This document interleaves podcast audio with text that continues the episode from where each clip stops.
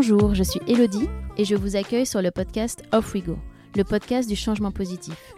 Vous entendrez ici des discussions inspirantes autour des différents objectifs de développement durable développés par l'ONU avec celles et ceux qui s'y consacrent aujourd'hui. Nous nous attacherons à comprendre comment mettre en action concrètement ces objectifs de développement durable au sein des entreprises, des collectivités, mais aussi à titre individuel. Car c'est ensemble que nous ferons de cette décennie la décennie du changement positif, celle de l'action. Les opportunités sont multiples et passionnantes. Bienvenue dans un monde durable. Alors, off we go!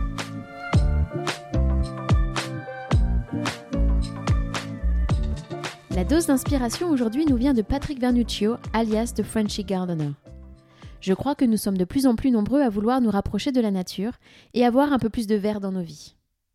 Mais pour ceux qui vivent en milieu urbain, cela ne semble pas toujours chose aisée.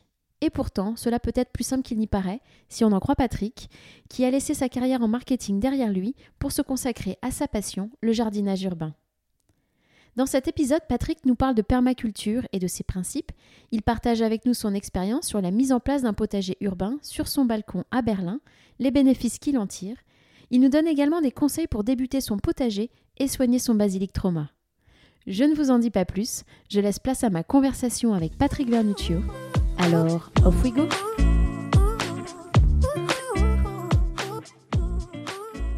Bonjour Patrick.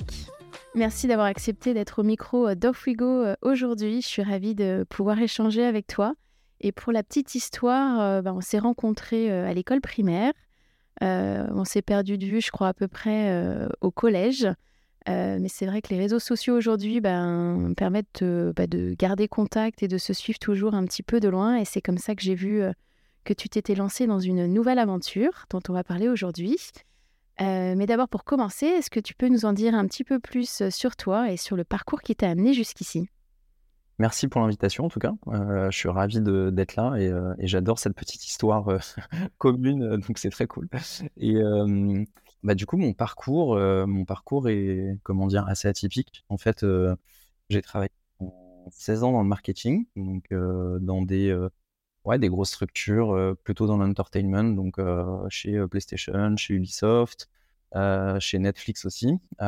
et plus récemment, je travaillais chez Zalando, donc j'ai toujours des, des, jolis postes, plutôt voilà, directeur marketing, etc. Et il y a un an, en fait, j'ai fait la décision de, bah, changer de vie et de me concentrer sur ma passion pour en faire mon métier. Et c'est le jardinage urbain. donc, voilà, c'est en gros, faire pousser son potager sur balcon, totalement en fait en pot et jardinière. Et bah, ça, ça me passionne. Et puis, ça m'a fasciné en fait de voir à quel point on peut accueillir à nouveau la biodiversité tout en habitant en ville et puis surtout se reconnecter avec les saisons, avec la nourriture qu'on a dans notre assiette, avec, avec la nature. Donc, donc voilà, donc j'en fais désormais mon métier.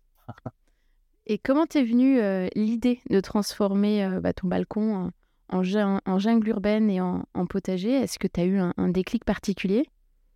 Alors écoute, euh, pour être très franc, c'est arrivé totalement par hasard.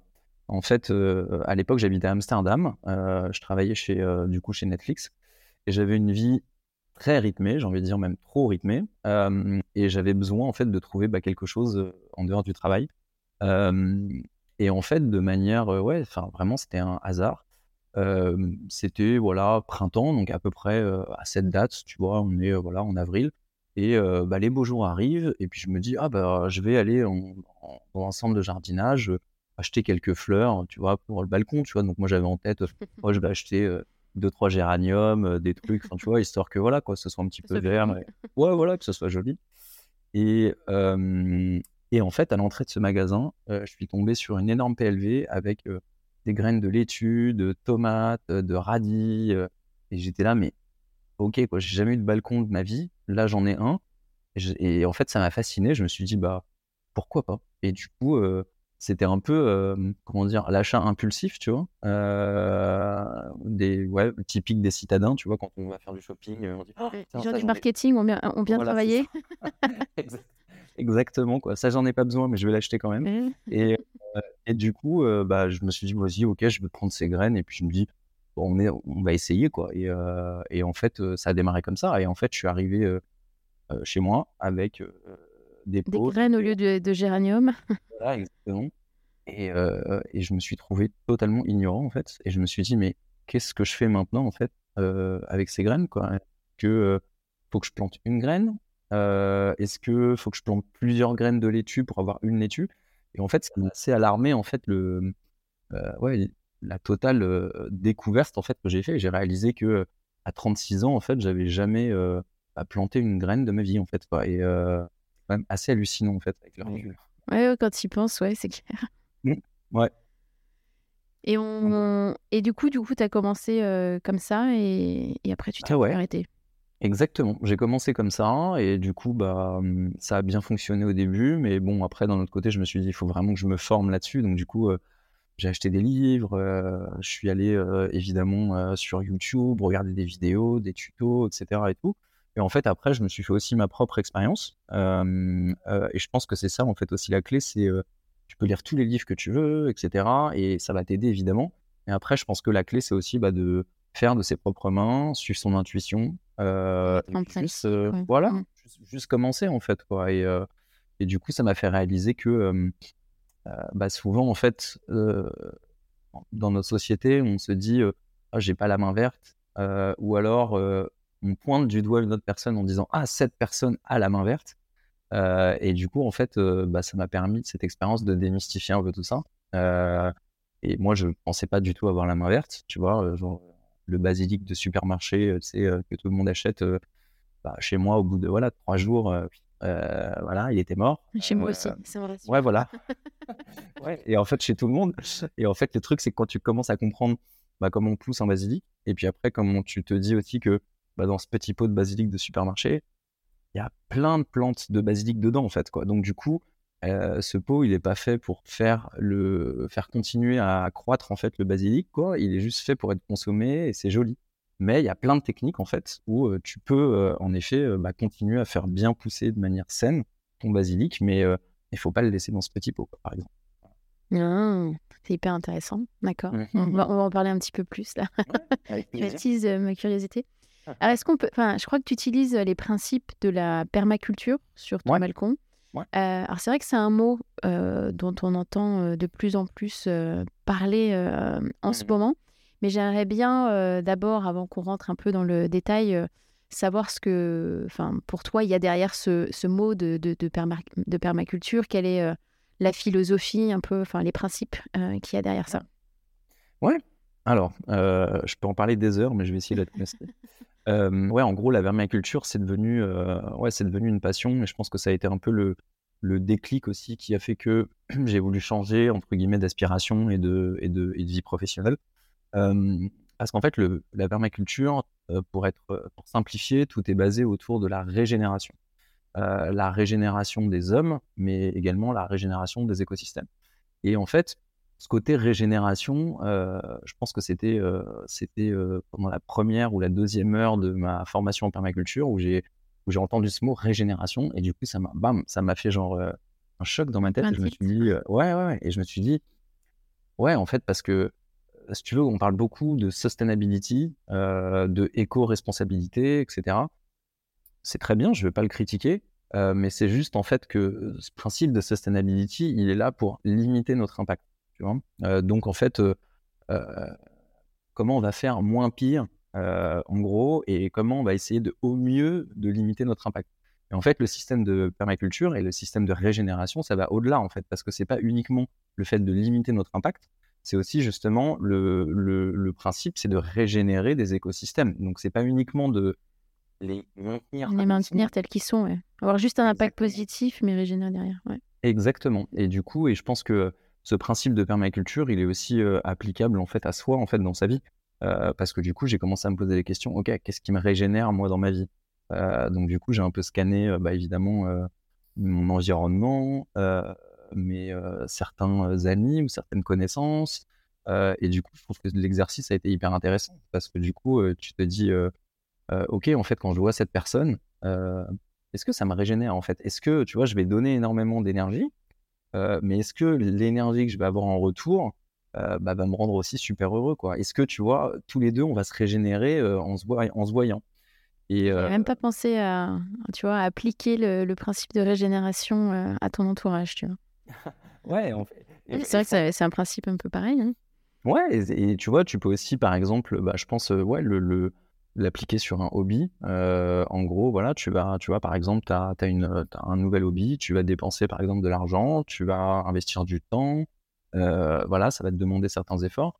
Est-ce que, bah, en, pratiquant en fait cette activité, ça va aussi te régénérer, quoi, et t'apporter encore plus, tu vois? Donc, donc en fait, tout est sur un cercle vertueux, en fait, quoi. Et donc toute, cette pensée est sur un cercle vertueux, et donc c'est en ça que ça, ouais, ça a pas mal changé ma, ma, ma, vision des choses et de ma vie, en fait.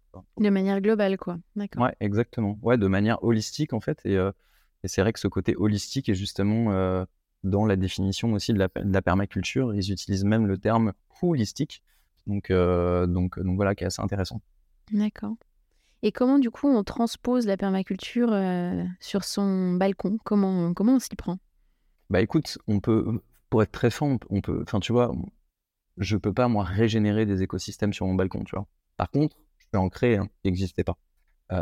et en fait, quand j'avais mon balcon qui était bah, vide, bah maintenant j'ai réussi en fait à créer un écosystème aussi parce que j'attire la biodiversité, euh, et du coup, bah, j'attire euh, voilà, des, euh, les fourmis, les pucerons, les coccinelles, les papillons, les abeilles.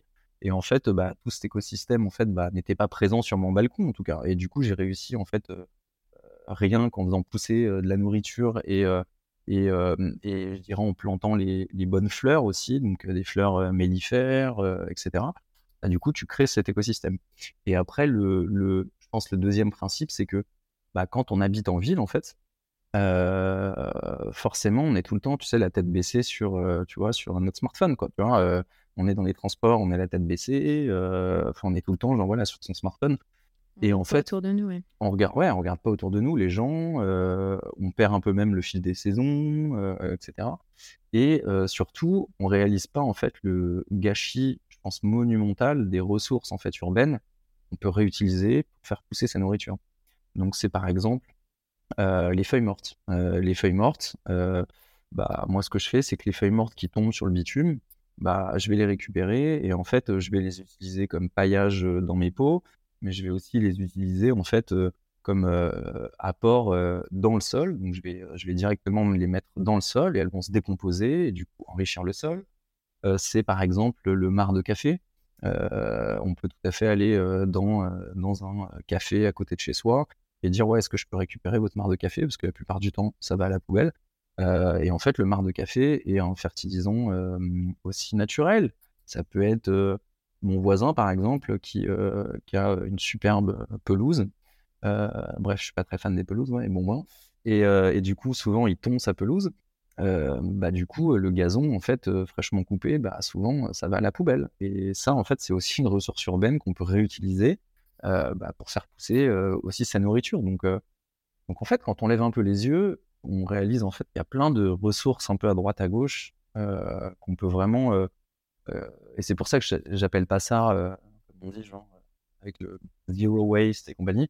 Genre, moi je, moi, je les appelle pas waste ou déchets, parce qu'en fait, ce sont pas des déchets, quoi. ce sont des ressources en fait. Et c'est c'est vraiment des ressources qu'on peut, bah, qui sont hyper utiles en fait. Mmh. J'imagine qu'il y a aussi un sujet autour de l'eau, enfin que tu as euh, avec les pluies ou. Voilà, je te, je te dis ça comme ça, je suis pas. ah non, mais. je suis tout sauf une spécialiste, mais. non, mais tu as entièrement raison et euh, je peux aussi en parler des heures, mais je vais essayer d'être concis parce que le, ouais, l'eau est un, est un sujet, je pense, euh, monumental, quoi. quand on voit les dernières actualités. oui, et puis ça sera un sujet pour le futur, quoi, clairement. Ah, clairement, clairement. Donc. Donc du coup, oui, la permaculture, c'est aussi euh, en effet réutiliser en fait euh, l'eau. Donc c'est euh, déjà bah, comment je peux faire pour récolter en fait de l'eau de pluie. Donc bah, récolter l'eau de pluie, donc voilà, hein, il faut juste avoir un baril, le connecter à une gouttière, mais il y a aussi d'autres systèmes qui permettent de récupérer l'eau de pluie.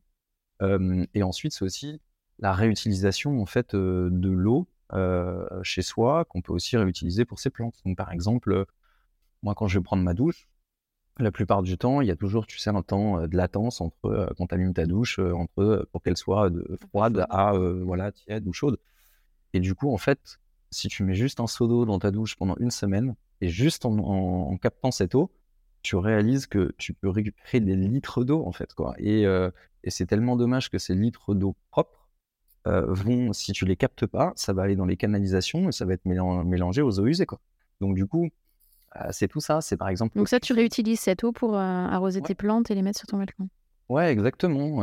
L'eau, par exemple, je suis papa depuis deux mois maintenant, donc tu vois, l'eau du bain de bébé, bah, plutôt que de la jeter, bah, je la récupère à partir du moment, où il n'y a pas de, si c'est du savon organique, etc. Tu peux tout à fait réutiliser cette eau, ce qu'on appelle les eaux grises, et tu peux tout à fait les réutiliser aussi pour, bah, le potager. Donc en fait, tu peux vraiment, construire un espèce de, en fait, de cercle vertueux et juste en, en passant un peu de temps et en réfléchissant, tu peux vraiment économiser énormément d'eau. Donc, euh, donc, euh, donc euh, et je pense que moi, c'est un sujet qui me passionne parce que j'ai été assez choqué en fait aussi l'année dernière quand il y a eu les, les sécheresses. en fait, les premiers interdits, c'était aussi sur les gens qui avaient des potagers.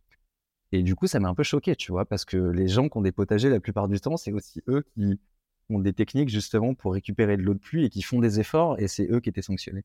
Et donc du coup, je pense qu'il y a un vrai enjeu d'éducation euh, là-dessus. Faire son potager, c'est pas gaspiller des ressources, au contraire. C'est ce que tu disais, c'était régénérer, voilà, et créer certains écosystèmes. Exactement. Mais c'est vrai qu'en ville, alors c'est c'est enfin c'est des c'est un peu des idées un peu préconçues. Tu peux avoir l'impression que c'est peut-être plus compliqué qu'à la campagne. Euh, tu vois, de faire pousser des choses, des plantes, euh, des, des, légumes, des, des fruits, euh, parce que, j'en sais rien, juste parce que tu te dis que sur un balcon, c'est c'est pas forcément c'est pas forcément évident, parce que tu as mmh peut-être plus d'espace, pas, pas, pas, tout ce qu'il faut, pas tout ce qu'il faut à, disposition. Donc, je pense que les gens n'osent pas aussi se lancer, ou alors de, le faire de manière très limitée. Tu parlais du basilic et des espèces de, de, de, de plantes aromatiques dont on peut avoir besoin pour la cuisine, mais pas forcément aller aller beaucoup plus loin. Ouais, bah du coup, euh, écoute, c'est c'est devenu un peu ma nouvelle mission, euh, qui est euh, justement d'éduquer d'éduquer un peu les gens là-dessus. Et puis, il n'y a pas besoin d'avoir un rooftop de 100 mètres carrés. il suffit juste, même avec quelques rebords de fenêtres, tu peux déjà commencer à faire pousser des radis, des laitues et des tomates, par exemple. Donc, donc c'est ça qui est intéressant. Mmh. Et je précise pour les auditeurs que tu habites à Berlin. Donc, pas du tout dans une ville euh, du sud avec euh, il fait chaud, avec un climat tropical. donc, euh, donc du coup, tu arrives quand même, quand même à faire pousser plein de choses sur ton, sur ton, sur ton balcon. Mmh. Mais j'imagine quand même que tu dois rencontrer certains défis, difficultés, notamment pendant l'hiver, parce qu'à Berlin, il ne fait pas non plus ultra chaud l'hiver. Donc voilà, quels sont-ils? Comment tu t'y prends? Le truc, c'est que la clé, en fait, c'est aussi de planter les variétés qui sont adaptées, en fait, à ton climat, quoi. Donc, c'est un peu ce qu'on appelle les plantes natives. et, en fait, tu te rends compte que bah, il y a par exemple des espèces d'épinards, enfin des, des espèces, des variétés d'épinards, ou alors des variétés par exemple de chou kale ou de brocoli, bah, qui résistent à des températures jusqu'à moins 20 degrés par exemple. Donc du coup, si en fait tu t'adaptes bien à ton climat et tu fais pousser les bonnes variétés, euh, du coup, bah, tu vas quand même pouvoir faire pousser euh, des, euh, des, fruits et, surtout enfin, plus, plus des légumes dans des périodes en fait où il va y avoir beaucoup de gel. Et après, la beauté de la nature aussi, c'est que du coup, quand tu vas planter cette graine et que tu vas avoir donc voilà ce superbe chou kale qui va pousser. Ben en fait, la première année, la plante, elle va emmagasiner tout un tas d'informations. Elle va emmagasiner en fait bah, le stress qu'elle a eu, quelle a été la température, est-ce qu'elle a été atteinte d'une maladie, est-ce qu'il y a eu des ravageurs, tu vois, qui sont venus l'attaquer, etc. Et en fait, tout ça, la plante va stocker ça. Donc c'est un peu comme l'ADN entre guillemets de la plante. Tout va être stocké là-dedans. Et la plante, à un moment, quand elle va à son tour en fait fleurir et donner de nouvelles graines, tu vas pouvoir récolter ces graines et les graines que tu vas récolter, et bah, toute l'information de la plante, euh, des plantes euh, mères, pères, et bah, seront stockées dans cette nouvelle graine. Donc du coup, plus tu continues à récolter tes graines, plus tu, tu auras en fait des plantes qui seront encore plus adaptées euh, à tes conditions À tes conditions. C'est ça qui est facile. Et tu arrives à avoir beaucoup de variétés différentes? Ouais, trop. trop, trop et jamais assez en même temps. Mais Ouais, ouais, bien sûr. Bah, mmh, bah, je pense aussi, ouais, un, un enjeu, euh, et euh, je me permets ouais, d'en parler aussi. Et euh, le, le, principe en fait que je te décrivais sur les graines, il n'est vrai que si tu fais ça avec des graines paysannes. donc des graines paysannes et ou, alors qu'on appelle des graines reproductibles. Et en fait, c'est nos variétés entre guillemets d'antan. Et c'est des variétés en fait qui sont, bah, qui sont naturelles quoi. Et du coup, tu achètes un paquet de graines, tu peux reproduire derrière à l'infini, si tu le souhaites, euh, tes propres graines. Tu n'as plus besoin de les racheter. Si tu fais la même chose avec des graines, ce qu'on appelle hybrides, euh, c'est des tu, sur le sachet de graines aussi souvent elles sont marquées, tu vois le label F1. Euh, et donc ça en fait c'est des graines qui ont été inventées par les industriels. Donc si je te prends l'exemple d'une tomate, tu vas avoir un pied de tomate et en fait bah, ils vont en gros prendre trois variétés de tomates et la combiner en une seule. Donc euh, ils vont prendre, tu vois, une variété A parce que euh, elle, est rouge foncée. Euh, Exactement. Voilà, la variété B, elle va mieux résister aux maladies et la variété C, par exemple, elle va avoir toujours le même calibre. même forme. Bah, exactement. Joli, quoi. Voilà, exactement. c'est là, c'est super tomate, quoi. En gros. sauf que, bah, si tu fais pousser cette super tomate, la première année, oui, tu vas avoir des tomates. Le truc, c'est quand tu vas récolter des graines, euh, ça va jamais te redonner la variété originale que tu as payée.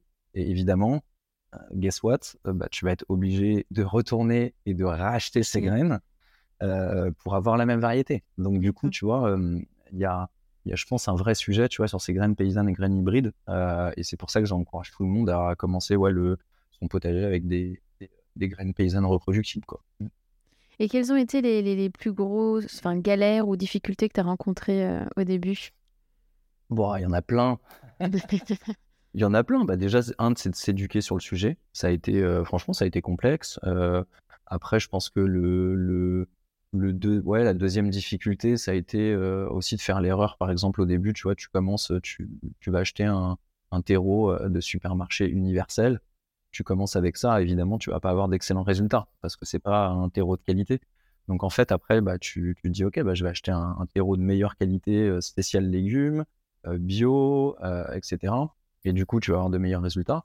Euh, donc en fait, ouais, le, je pense que tu peux pas, tu vois, en, un claquement de doigts, être le pro du potager. tu vois, il faut de la patience, quoi. Voilà, il faut... Ah ouais, ouais, ouais. Il faut, il faut de la patience et je pense qu'il faut aussi de l'observation pour justement observer ce qui marche et ce qui marche pas et en tirer les enseignements après pour essayer un peu de corriger et de, tu vois, de, et de rectifier le tir. Mais mais c'est faisable, quoi. Enfin, tu vois, c'est ce que j'essaie de dire. C'est moi, j'ai pas grandi dans une ferme, j'ai eu aucune éducation euh, là-dessus. Je confirme, on était à l'école ensemble? Voilà, voilà. n'était pas à la campagne? Voilà. Et euh, tu vois, au primaire ou au collège, euh, souvent on nous apprenait la reproduction des fougères avec les gamètes, les trucs et machin, tu vois? et bah, je me suis. Gros, j'ai juste un flashback là. ouais, tu vois, ouais, genre, et moi pareil, quoi. Genre, j'y ai pensé et j'étais là, mais pourquoi on nous apprend en fait euh, la reproduction des fougères? Pourquoi ils nous apprennent pas en fait euh, les graines hybrides, les graines paysannes? Pourquoi ils nous apprennent pas à faire pousser sa propre nourriture? Et je pense que les gens seraient beaucoup plus sensibilisés, beaucoup plus intéressés par la nature si euh, bah, tu les amenais sur un terrain en fait fertile, sans faire de jeu de mots, pour que bah, du coup ils développent leur curiosité. C'est clair, en fait, tu vois, dans, dans le podcast et les, enfin, les interviews que, je, que, que j'ai, tu te rends compte que voilà, le sujet de l'éducation, de la sensibilisation, euh, mmh. finalement, c'est au centre euh, de tout. Enfin, c'est aussi un peu pour ça que je fais d'ailleurs ce podcast, mais c'est vrai que ça revient, euh, finalement, quel que soit le sujet, à chaque fois, quoi. Éduquer, que les gens prennent le temps d'apprendre, de, de, de, regarder, de se renseigner. Ouais. Et ça prend, ouais, ouais, c'est un, un effort, mais je pense que, pense que tu vois, quand tu es passionné d'un sujet, euh, bah, tu essayes d'éduquer au maximum les gens. Et j'imagine que toi, à travers ton podcast, euh, bah, tu participes à ce rôle justement d'éducation aussi. Quoi. Donc, euh, donc c'est cool. Est-ce que tu crois que c'est fait pour tout le monde? Tout à l'heure, tu as parlé de la main verte. Est-ce que voilà, il faut avoir particulièrement la, même, la main verte pour faire ça? Ou, ou au final, armé de patience, ça marche quand même? Honnêtement, je pense que franchement, on, a tous la main verte en fait. Quoi. Euh, il suffit juste de respecter certains principes fondamentaux, euh, mais au final, on peut tous réussir à faire pousser, euh, tu vois, de jolies laitues et de jolis radis. Il suffit juste de respecter certains conseils et, on y arrive tous, quoi. En fait, franchement, il n'y a rien de sorcier, quoi. Tu vois, genre, faire pousser des radis, pour moi, c'est le truc le plus simple au monde. et, et tout le monde peut le faire. Donc, ouais, je pense qu'il faut juste écouter, ouais, écouter les bons conseils et puis, et puis se lancer. Après, évidemment, je pense qu'il faut aimer la nature. évidemment, il faut aimer aussi faut aimer les abeilles, il faut aimer par exemple les guêpes aussi, tu vois. Moi, j'aime pas les guêpes par exemple. Euh, je suis pas très fan, mais maintenant que je comprends leur rôle dans l'écosystème, du coup, ça va mieux. tu, vois, tu vois ce que je veux dire? Donc, mais après, oui, il faut aimer mettre la main dans la terre. Il faut aimer, bah, quand tu vois un verre de terre au début, je pense que certaines personnes, tu vois, peuvent être dégoûtées. Genre, ah, c'est quoi un verre de terre? Bah, Quand tu es jardinier, tu te dis, trop cool, ce verre de terre, il fertilise mon sol, il aère mon sol, etc. Donc encore une fois, on revient, je pense, sur le côté d'éducation, c'est que si tu comprends pas en fait le rôle de, chaque espèce et de chaque variété, euh, du coup, c'est l'inconnu, donc tu peux en avoir peur, tu vois.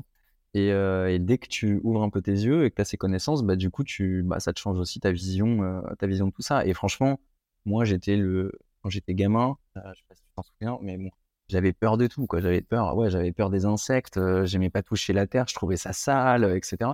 Et du coup, je pense que ça venait par un manque, tu vois, de sensibilisation et d'éducation. On a bah toujours peur de Tu étais des enfants de, la ville, quoi. Donc, euh, assez éloignés de la nature. Euh, ouais, exactement. Mmh. Et alors, quels sont les, avantages maintenant que, que, tu, enfin, que tu y vois avec le recul?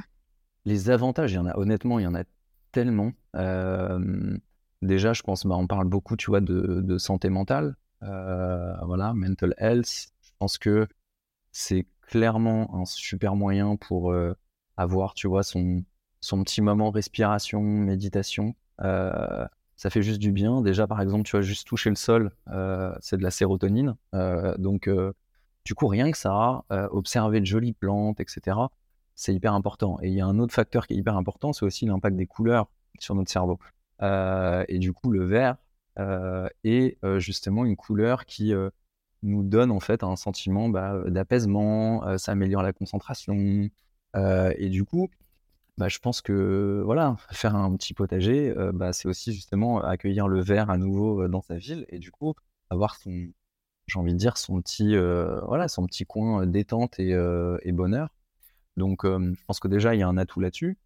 Après, l'autre atout, c'est clairement de se reconnecter en fait avec la nourriture qu'on a dans, dans son assiette c'est ça a été pour moi hallucinant quoi quand, quand, quand j'ai commencé à comprendre en fait comment une aubergine comment ça poussait comment une courgette ça poussait des radis etc etc du coup quand j'ai compris le truc en fait tu développes aussi un respect pour la nourriture et quand tu vas dans un supermarché tu vois tu sais tu, tu as ton panier et puis tu, tu remplis ton panier de produits c'est que ça quoi c'est plus des légumes c'est des produits euh, et c'est de la surconsommation quoi. Et du coup, bah, quand tu jardines et que tu arrives à avoir euh, ouais, une belle aubergine, etc., bah, ça demande des efforts, ça demande de la patience et du temps. Et du coup, tu as, vraiment un respect euh, bah, pour, pour la nature.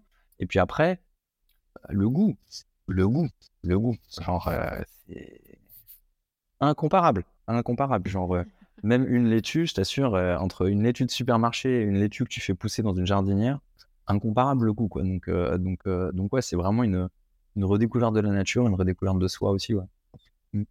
Ouais, du cycle des saisons, j'aime bien ce que tu dis aussi là-dessus sur le on se rend compte un peu du cycle des saisons qu'on peut pas avoir euh, n'importe quoi genre en plein milieu de l'hiver ou Ouais, tu vois, genre les, les, les, enfin, tu vois, les tomates mozzarella, c'est cool, mais, mais pas en hiver, quoi. Parce que bah, c'est des tomates importées, packagées, nanana, de, de loin. Et je pense que du coup, quand tu te reconnectes avec les saisons, bah, tu, te, tu redécouvres aussi, euh, en fait, tu manges plus sainement et, et, tu manges, je pense, d'une manière plus variée. Tu vois, par exemple, tu redécouvres le brocoli, tu redécouvres la blette, le, le, chou kale, certains épinards, la roquette, les choux mizuna. Enfin, tu vois, il y a, y a, vraiment plein de choix, quoi.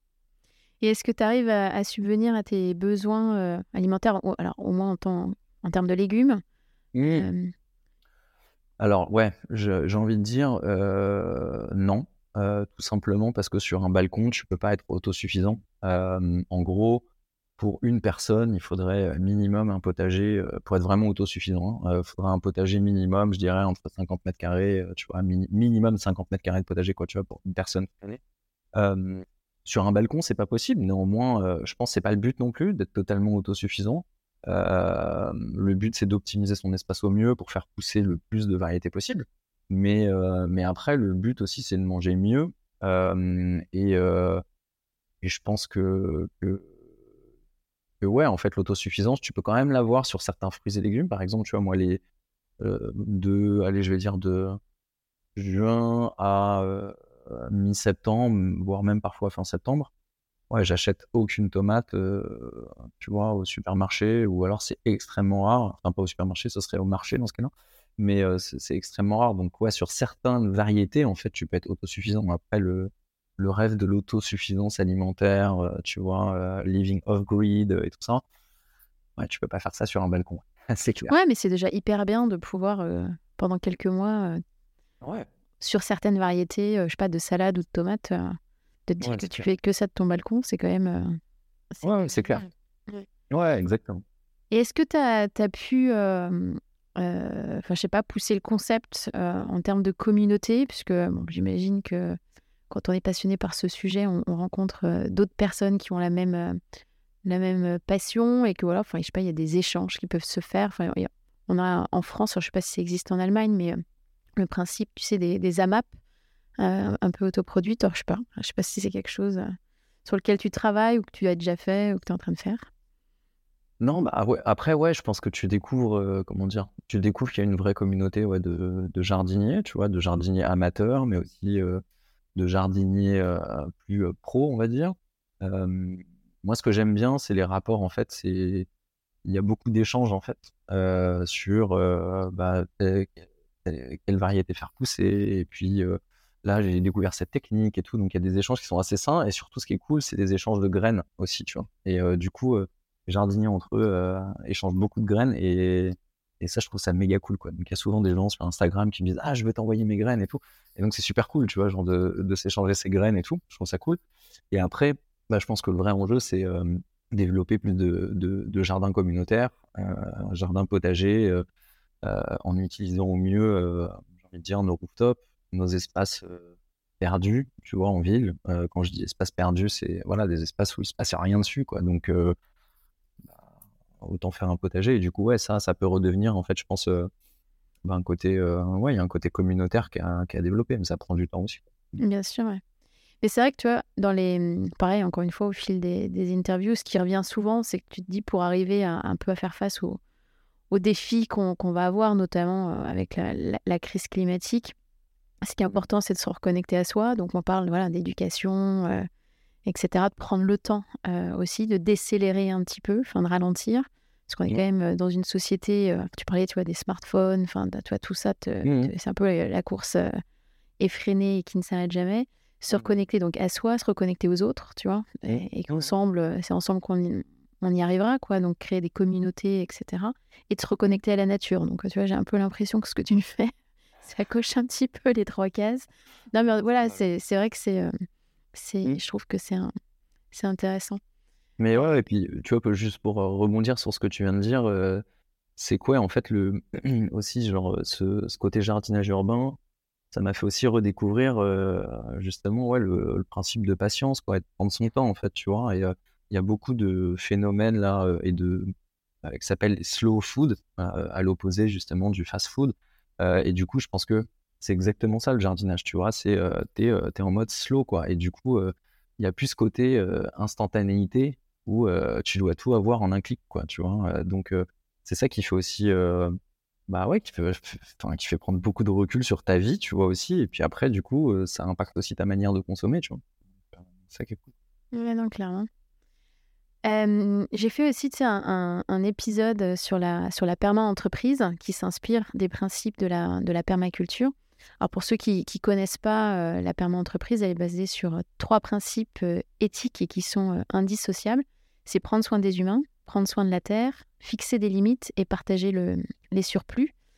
alors comme, voilà, tu es quand même un peu dans, tout le sujet de la permaculture et avec ton... tu as quand même passé 17 ans, 16 ans, 17 ans, je ne sais plus, enfin, au sein de grandes entreprises.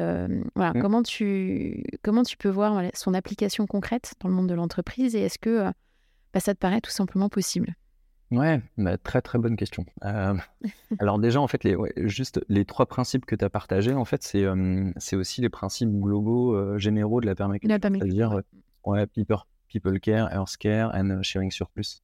Et donc, du coup, adapter à l'entreprise, je trouve que c'est un défi qui est fascinant. je pense que c'est un défi qui est aussi complexe parce que forcément, quand tu analyses un peu bah, voilà, notre société, le but d'une société, tu vas, tu vas te dire, OK, cette société, elle est successful parce qu'elle fait tant de profit. Donc, du coup, le côté sharing surplus, bah, il n'est pas trop là. Mmh. Le côté. c'est même plutôt l'inverse, c'est plus on en fait et plus on en garde. Exactement. Et après, bah, Earthcare, pas forcément, parce que tu vas mettre des entrepôts partout et tu n'en as rien à faire de la nature. Et puis, bah, People Care, non, parce que tu vas essorer les gens pour qu'ils euh, soient les, de plus en plus productifs. Donc, je pense que c'est possible. Maintenant, il faut juste euh, que notre système, entre guillemets, de, de, jugement sur qu'est-ce qu'une entreprise qui fonctionne ou qui performe, bah, il change. Parce que, évidemment, à partir du moment où tu bases tout en fait sur, euh, sur euh, les euros et le dollar, tu pourras pas, entre guillemets, tu vois, enclencher en fait un cercle vertueux. Quoi. Donc il faut qu'il y ait vraiment un changement de devise. Tu vois, et, euh, ou alors, on peut garder cette devise monétaire, mais du coup, il faut mettre au même niveau une autre devise qui peut être, par exemple, tu vois, la devise nature. Ou, et, je pense qu'il faut, il faut il faut arriver à créer une balance parce que sinon, ces principes-là, tu peux pas les, appliquer dans, une, dans, un, dans, un, système purement capitaliste. Donc, euh, et je pense qu'il y a aussi un autre enjeu maintenant, c'est le, bah, le, greenwashing. Hein. Euh, du coup, beaucoup d'entreprises qui, voilà, qui s'achètent une bonne conscience en, ben, voilà, en dépensant énormément, en disant regardez, j'ai fait ci et puis j'ai fait ça, regardez, c'est super ce que j'ai fait. Et au final, on s'aperçoit qu'il y a zéro impact et c'est juste, voilà, juste de l'image, je vois depuis le Covid, enfin, je sais pas si tu as remarqué ça, mais le nombre de pubs qu'il y a, que ce soit dans les transports en commun ou à la télé, enfin, n'importe où, sur des entreprises qui deviennent de plus en plus vertes, soi-disant. C'est hallucinant. Ça. On a l'impression que tout le monde s'y est mis, et que ça y est, on est sauvé. C'est clair, c'est clair. Et j'ai, envie de dire, tu vois, il y avait un exemple que, que je trouvais assez bon c'est en fait, tu vois, genre, on va parler de cette marque de fast-food que j'aime pas forcément, donc je vais pas leur faire de la pub. Mais, mais du coup, récemment, il y avait quelqu'un qui me disait, ouais, franchement, regarde cette marque, c'est du greenwashing, ils remplacent le plastique à usage unique par ça, mais c'est pas leur conviction, c'est du greenwashing. Et j'étais là, ouais, en effet, c'est du greenwashing parce qu'ils regardent les consumer trends et ils savent très bien que s'ils ne réagissent pas, les clients vont plus aller chez eux. Du coup, la pression collective les force, entre guillemets, à adapter leur modèle. Donc du coup, oui, en fait, c'est bien, tu vois. Après, c'est bien versus la pression collective, c'est pas bien forcément versus cette marque, tu vois, qui, euh, qui sort sur la vague. Mais au final, euh, comme tu disais, tu vois, le côté communautaire, je pense qu'il est là, quoi. Donc, donc en fait, si tous, bah, on change un peu, tu vois, notre notre manière de voir les choses, notre manière de consommer, les entreprises sont obligées de suivre. Euh, donc, euh, donc du coup, je pense qu'il y a, on a un impact en fait. C'est juste qu'on ne mesure pas. Et là, clairement, même si c'est par opportunisme que les entreprises euh, vont finalement suivre in fine, bah, elles le feront. Et comme on sait que c'est elles qui ont le plus d'impact, voilà, le, du coup, le, changement de curseur sera hyper important. Mais, ça, je, suis enfin, 300% d'accord avec toi, parce que c'est vrai qu'il y a beaucoup de gens qui se disent, oui, mais moi, à mon échelle, je peux rien faire, euh, ou alors, c'est une goutte d'eau, euh, une goutte d'eau dans la mer, ça sert pas à grand chose, c'est l'État. Alors, on parle toujours du fameux triangle de l'inaction, hein, chacun se renvoie la balle, mais en gros, c'est l'État ou les entreprises qui peuvent faire le plus, ce qui en soi, pas complètement faux. Mais entre eux, moi je dis toujours, tu as, ton droit de vote, hein, et puis après, tu as ta carte bancaire qui est aussi un droit, et savoir, comme tu dis, tu mets de la pression sur les marques si tu décides bah, de ne plus acheter chez telle marque ou tel produit et que du coup tu, tu vas en acheter, euh, acheter certains produits ou acheter chez une marque qui, euh, qui a plus de conscience ou qui font les, enfin une entreprise qui fait les choses, on va dire un petit peu, un petit peu mieux. Et au final, c'est quand même hyper important, quoi. Bah non, c'est clair. C'est franchement et tu vois, pour revenir sur le débat de l'eau, je me souviens, j'avais fait plusieurs vidéos sur Instagram où je disais, ouais, voilà comment réutiliser l'eau, etc. Et je montrais diverses techniques et tout. Et j'ai eu plein de commentaires de gens qui me disaient, non, mais attends, genre, ok, c'est cool, t'as ton petit baril d'eau là de 100 litres, mais ça change rien du tout parce que c'est parce que quand tu regardes la pollution intensive et trucs et machin des sols et tout, j'étais là, ouais, ok, mais donc du coup, toi, même pour toi, tu vois, genre même pour toi, est-ce que tu as, envie de continuer en fait à pas essayer de faire un geste? Enfin, genre, c'est juste un petit peu débile, je trouve, tu vois. Et du coup, moi, je me dis, ouais, genre, c'est si, si par exemple, tu vois, dans le voisinage, je peux avoir plus de personnes qui bah, ramassent de l'eau de pluie, bah, ça fera moins d'eau du robinet consommée. Donc, du coup, à petite échelle, je pense qu'on peut, on peut arriver des choses, même si, évidemment, oui, les pouvoirs publics ont, j'ai envie de dire, un énorme rôle à jouer, surtout sur les industries. Bien sûr. Mais alors justement, alors tu as commencé un petit peu à en parler. quel bénéfice tu as vu peut-être sur les autres pans de ta vie depuis que tu t'es lancé dans cette aventure? Bah, écoute, les bénéfices, ouais, c'est de, bah, le fait d'avoir un peu changé ma vision des choses, quoi. je pense déjà forcément ma vision de consommer à fond. ma vision quand je regarde bah, la nature, tu vois, quand je regarde la forêt, par exemple, tu vois, bah, je pense que j'ai pas du tout le même regard en fait qu'avant j'ai développé du coup aussi une curiosité sur tout ce qui était champignons, par exemple. Et, du coup, c'est un autre pan assez fascinant. Et, les, les fungi, champignons et tout, c'est assez fou, quoi. donc, ouais, donc en fait, après, je pense que tu te. comment dire Tu vois, avant, j'avais mon titre, tu vois, de directeur marketing. J'étais genre, directeur marketing, tu vois, je suis important, tu vois. Euh, et en... Mission sociale, quoi. c'est ça, exactement. Et, euh, et, du coup, maintenant, bah, je sais plus trop, tu vois, comment me définir. Quand on me pose la question, tu es là. Euh. bah, je suis là, ouais, genre, bah, je suis jardinier urbain, j'écris des livres, et puis, bon, je suis créateur de contenu, bon, voilà, mais tu vois, j'arrive pas trop à, me définir.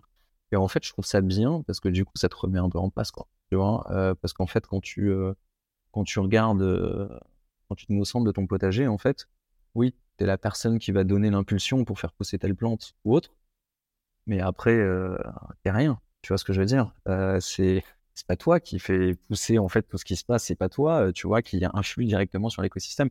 Donc je pense que ça remet, euh, je pense, l'homme vachement à sa place aussi, quoi. Tu vois, où tu te sens un peu plus petit, peut-être un peu plus humble aussi et plus respectueux, tu vois, de ce que tu peux avoir autour. Après, pas, je veux pas du tout me mettre en exemple. Je suis pas un exemple. J'ai euh, mes faiblesses, euh, mes failles, euh, et, parfois j'ai la tentation, tu vois. Je me dis, attends, ce soir je commanderais bien de la bouffe, quoi, tu vois. bah ouais, bah c'est pas très permaculture non plus, tu vois. C'est pas, c'est pas people care, c'est pas earth care, et voilà. Donc du coup, parfois je dirais que c'est compliqué, tu vois. Quand tu habites dans un milieu urbain, il y a plein de tentations. Tu as toujours des tentations. Mmh. C'est extrêmement compliqué. Du coup, je pense qu'il faut aussi dédramatiser le truc. et en fait, de euh, peut-être essayer de, plutôt que de corriger tous ces défauts, c'est juste essayer de les atténuer, tu vois, progressivement. Euh, et euh, plutôt que de dire, bon, bah, ok, bah, avant, je commandais, je commandais tu vois, de la bouffe tous les deux jours à livrer chez moi, nanana. Bon, bah, maintenant, peut-être que ce sera toutes les deux semaines, toutes les trois semaines, ou alors peut-être que j'irai j'irai la chercher moi-même, tu vois, ou, ce genre de choses. Donc, donc voilà, mais, mais du coup, ouais, ça change, franchement, genre, ça change ta, perception de, ta place, en fait, vois, dans, dans l'écosystème, quoi. Donc, euh, c'est. Ouais. Et toi, qu'est-ce qui te porte au quotidien? Euh, Qu'est-ce qui me porte au quotidien? Bah, C'est d'inspirer les gens, je pense. Euh, ouais, je pense que pour moi, c'est le, c'est le truc le plus, le, ouais, le plus important, c'est les, je pense, les messages que je reçois. et quand je me lève le matin et que je vois des messages, ah, attends, franchement, merci, je vais commencer mon potager sur mon balcon. Euh, euh, bah voilà, genre, ah, merci pour l'inspiration, etc. Ça, en fait, bah, c'est ce qui me porte, en fait. C'est de me dire qu'il il y a beaucoup de gens, en fait, qui ont envie de le faire, sauf que, bah, peut-être qu'ils y avant, ils n'avaient pas le temps. peut-être qu'il y avait personne qui parlait vraiment de ce sujet. Et du coup, ouais, ça, ça me porte, quoi. Et, je pense que maintenant, ce qui va me porter encore plus, c'est depuis que je suis maintenant papa, c'est aussi d'éduquer aussi les, les, euh, les, générations à venir là-dessus, parce que si moi j'ai été éduqué à la, aux gamètes et aux fougères à l'école, euh, bah, j'espère que j'espère que eux ils seront éduqués, tu vois, aux, au potager, justement, et, à l'importance de, notre nature et puis de notre nourriture. Donc, du coup, je pense que ça, ça me porte aussi. Quoi. Genre, ils ont un rôle de, de, fou à jouer sans vouloir malheureusement leur mettre trop de pression sur les épaules. Mais, mais, voilà, donc c'est à nous aussi, c'est à nous d'agir. Et je pense que j'ai, souvent, en fait, j'entends aussi des gens qui disent Ah, tiens, c'est marrant, tiens, tu fais du paillage. Ah, ma grand-mère, elle faisait la même chose. Ah, tu récupères le marc de café. Ah, mon grand-père, il faisait la même chose. Et qu'est-ce qui s'est passé, en fait, tu vois, entre la grand-mère, le grand-père et nous, et nous maintenant, quoi. Et, et, du coup, je pense que, bah, je pense que c'est le rôle de notre génération, là, de peut-être de quarantenaire, tu vois, euh, bah, de, justement, de, de, remettre un peu, d'inverser un peu les tendances et de remettre un peu un cercle vertueux. On le fait probablement trop tard pour notre génération. Mais bon, c'est à nous aussi et c'est notre responsabilité de le redémarrer, je pense. Et, euh, après de voir où ça mène. On aura essayé au moins. Au moins, on aura essayé. mais bah, exactement. Euh, voilà, c'est mieux que de rester les bras croisés et, de, ne, et de ne rien faire, c'est clair. C'est clair. Alors, l'épisode touche presque à sa fin, mais avant de clôturer, bah, j'ai mes questions rituelles à te poser. Mmh. Alors, qu'est-ce qui t'a inspiré récemment? Donc, ça peut être ce que tu veux, hein. un livre, un documentaire, une personne, ouais, chose. Ok, qu'est-ce qui m'a inspiré récemment? Euh, Ok, beaucoup de choses.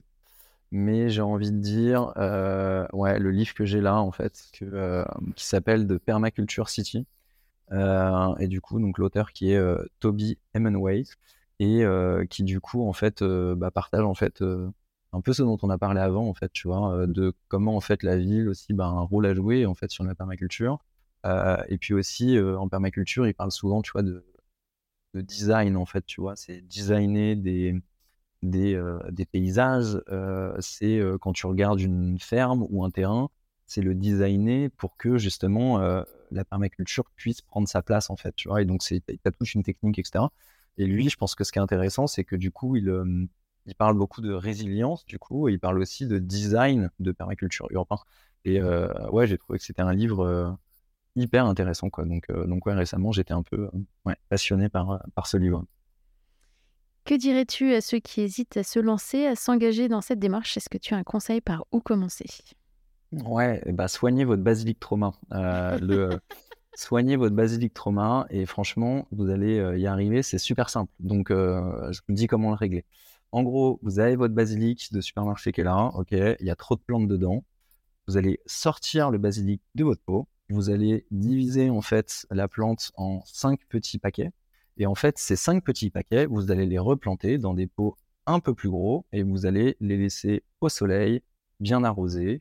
Et normalement, votre basilic va continuer en fait euh, à survivre. Et donc, quand vous allez avoir à partir de une plante, cinq plantes, euh, ça va vous réconcilier avec tout ça. Et après, genre, bah, enclencher le pas quoi, et euh, acheter des graines et puis planter des graines et commencer par des, variétés simples, comme euh, voilà, par exemple euh, des radis. Euh, et si vous ne voulez pas commencer avec des graines, aller dans des centres de jardinage bio et, acheter bah, des plantes, des semis entre guillemets déjà développés que vous pouvez replanter. Mais franchement, commencez quoi. C'est dommage et je pense que parfois on se met des, on se met des barrières, on se dit ah, c'est pas accessible, c'est trop compliqué pour moi, c'est pas pour moi. Essayez. en tout cas, je pense que faire pousser sa propre nourriture, c'est un, je pense pour moi, c'est un devoir aussi, et puis c'est un droit euh, civique. On a malheureusement laissé à l'industrie euh, agroalimentaire. Euh, et, ils ont bien fait en sorte que, voilà, on ne soit pas informé sur, sur comment faire pousser sa nourriture. Donc, donc ouais, faut juste se lancer. Et pour toi, à titre personnel, quel changement positif voudrais-tu apporter dans ta vie pour aller encore plus loin? Waouh, ok. Donc, euh, introspection, euh, etc. Euh, je pense que j'ai envie de dire que, ouais, j'ai envie de dire la gestion du, une meilleure gestion du stress, parce que même si le jardinage en fait me déstresse beaucoup, je pense que, ouais, récemment j'ai eu beaucoup de, j'ai eu la chance avec la sortie de mon livre et autres, j'ai eu beaucoup de d'articles presse à droite à gauche, etc. Donc c'est super gratifiant pour l'ego après, c'est super flippant aussi, quoi. et c'est pareil sur, sur, sur Instagram, le nombre de followers qui a explosé. Et du coup, j'étais super content. Je me c'est trop cool. du coup, maintenant, je m'adresse à une audience extrêmement large. Il y a plus de gens intéressés par le sujet et tout. Donc oui, c'est trop cool. Mais après, tu as aussi le revers de la médaille où tu dis, bah, plus tu exposé à, beaucoup de personnes, plus tu es exposé aussi à des commentaires insultants, mais pas loin, extrêmement, enfin voilà, qui sont parfois pas cool. Donc du coup, je pense que pour moi, c'est une, meilleure gestion du stress pour essayer en fait que bah, mon inspiration et ma créativité, en fait, elles soient pas altérées, tu vois, par, par ces énergies négatives. Donc c'est un peu uniquement me concentrer sur le positif pour donner encore plus d'inspiration aux gens, quoi. Donc c'est ouais, voilà, vaste, vaste programme. et peux-tu dire à nos auditeurs où retrouver ton actualité? Ouais, bah du coup, vous pouvez bah, du coup suivre bah, sur Instagram et aussi TikTok, bah, du coup, de Frenchy Gardener. donc, donc voilà, et donc c'est là où je donne toutes bah, mes vidéos tutos sur les potagers. Et sinon, j'ai sorti très récemment un livre aux éditions Larousse qui s'appelle donc Tomates et basilic au cinquième étage et qui est un peu le un guide pour vous inspirer et puis pour vous expliquer en fait comment démarrer bah, son potager de balcon à travers aussi les quatre saisons. Parce que du coup, c'est important pour moi, de, je pense, de d'éduquer le jardinage. C'est pas uniquement en été, il y a aussi nos quatre saisons et on peut, on peut avoir un joli balcon et un, et un balcon avec beaucoup de nourriture et, et, de biodiversité en fait sur nos quatre saisons. Donc voilà un petit peu. Et puis bah, qui sait je sais pas, peut-être que dans pas longtemps, euh, on pourra aussi me retrouver ailleurs, j'en sais rien. en tout cas, je te le souhaite. ouais, bah, c'est adorable, c'est adorable. Merci. beaucoup, Patrick, pour cette conversation passionnante. Eh ben, un grand merci à toi. À bientôt. À bientôt. Merci d'avoir écouté cet épisode. Vous retrouverez toutes les références dans la barre de description du podcast. N'hésitez pas à le recommander autour de vous et à le partager sur vos réseaux sociaux. Si vous voulez continuer la conversation ou vous tenir informé de l'actualité du podcast, retrouvez-moi sur Off We Go le changement positif sur Instagram et Facebook. Et n'oubliez pas que la meilleure façon de soutenir le podcast est de laisser des étoiles et des commentaires sur les plateformes, et notamment sur Apple Podcast. Je vous retrouve dans 15 jours pour un nouvel épisode, et d'ici là, mobilisons-nous. À très bientôt.